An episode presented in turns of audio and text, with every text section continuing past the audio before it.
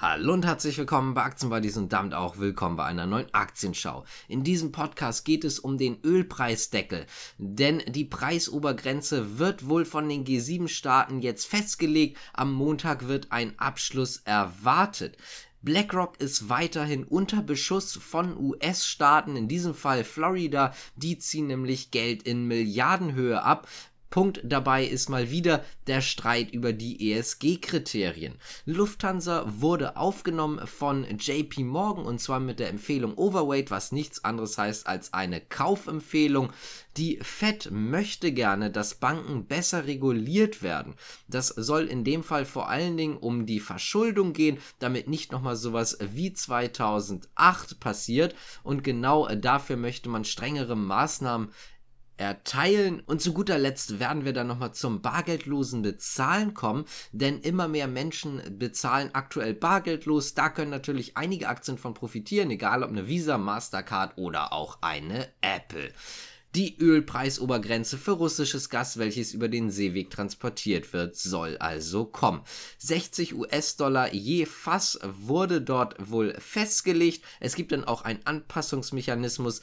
Dieser wird die Preisobergrenze bei 5% unter dem Markt Preis halten. Die G7-Länder stehen dort kurz vor einem Abschluss. Innerhalb der nächsten Tage soll dieser kommen, allerspätestens am Montag. Man hatte dafür auch Kontakt mit den Märkten, also die G7-Länder hatten Kontakt mit den Märkten und ein G7-Beamter hat sich dazu nochmal gerechtfertigt bzw. nochmal drüber gesprochen. Er hat sich wie folgt dazu geäußert und zwar, dass die Märkte, ich zitiere jetzt mal, recht zufrieden mit diesen 60 Dollar seien. Andere sind damit etwas unzufrieden. Zum Beispiel die Ukraine hatte dort eher von 30 bis 40 Dollar gesprochen oder das gefordert. In der EU, aber halt wie gesagt in den G7-Staaten sind diese 60 US-Dollar allerdings sehr, sehr gut angekommen. Nach Louisiana und auch unter anderem Missouri hat jetzt also auch Florida vor, Geld bei BlackRock abzuziehen. Es geht dabei wieder um die ESG-Kriterien, denn man wirft BlackRock vor, dass die ESG-Kriterien zu hoch gewichtet werden und dadurch hat man einfach schlichtweg weniger Rendite. Das möchten diese Bundesstaaten nicht, deswegen wird hier Geld von BlackRock abgezogen. Da muss man dazu sagen, hier geht es auch wieder um niedrige Milliardensummen. Insgesamt verwaltet BlackRock über 8 Billionen US-Dollar. Das Ganze tut jetzt also nicht ganz so stark weh. Allerdings steht man selbstverständlich trotzdem unter Druck, Ganz einfach äh, deswegen, weil man auf der einen Seite die Staaten hat, die sagen, ja, wir möchten das mit den ESG-Kriterien nicht, das geht auf die Rendite, deswegen ziehen wir unser Geld ab. Auf der anderen Seite hat man die leitende Regierung, die Demokraten, die gerne möchten, dass sich auch unter anderem BlackRock noch stärker bei den ESG-Bereichen engagieren. Das heißt also, man ist etwas in der Zwickmühle. BlackRock selber sagt, dass sie beunruhigt über den sich abzeichnenden Trend zu derartigen politischen Initiativen sind. Man ist also nicht allzu begeistert und wie ich gerade schon erwähnt hatte, man ist da auch etwas unter Feuer von beiden Seiten. Man wird es nicht allen recht machen können und das hatte ja auch zum Beispiel der Konzernchef schon mal gesagt. Wenn man von links und rechts gleichermaßen angegriffen wird, macht man alles richtig, beziehungsweise man macht zumindest irgendwas richtig. Die JP Morgan hat ein Kursziel für die Lufthansa ausgegeben und zwar in Höhe von 9,80 Euro mit Overweight, also mit der Empfehlung Overweight. Das heißt also nichts anderes, wie ich schon erwähnt hatte, als eine Kaufempfehlung. Die Lufthansa bietet inzwischen eine saubere Anlagestory mit einer sehr, sehr starken Bilanz und genau deswegen kann man sie empfehlen. Aktuell liegt der Kurs mit 7,70 Euro zumindest ungefähr, natürlich auch noch relativ weit unter den 9,80 Euro. Gerade von JP Morgan gesprochen als Empfehlungsgeber oder als Analystenhaus sprechen wir jetzt also mal über die Geldhäuser generell, denn da gibt es eine Nachricht von den Fed Bankaufsehern.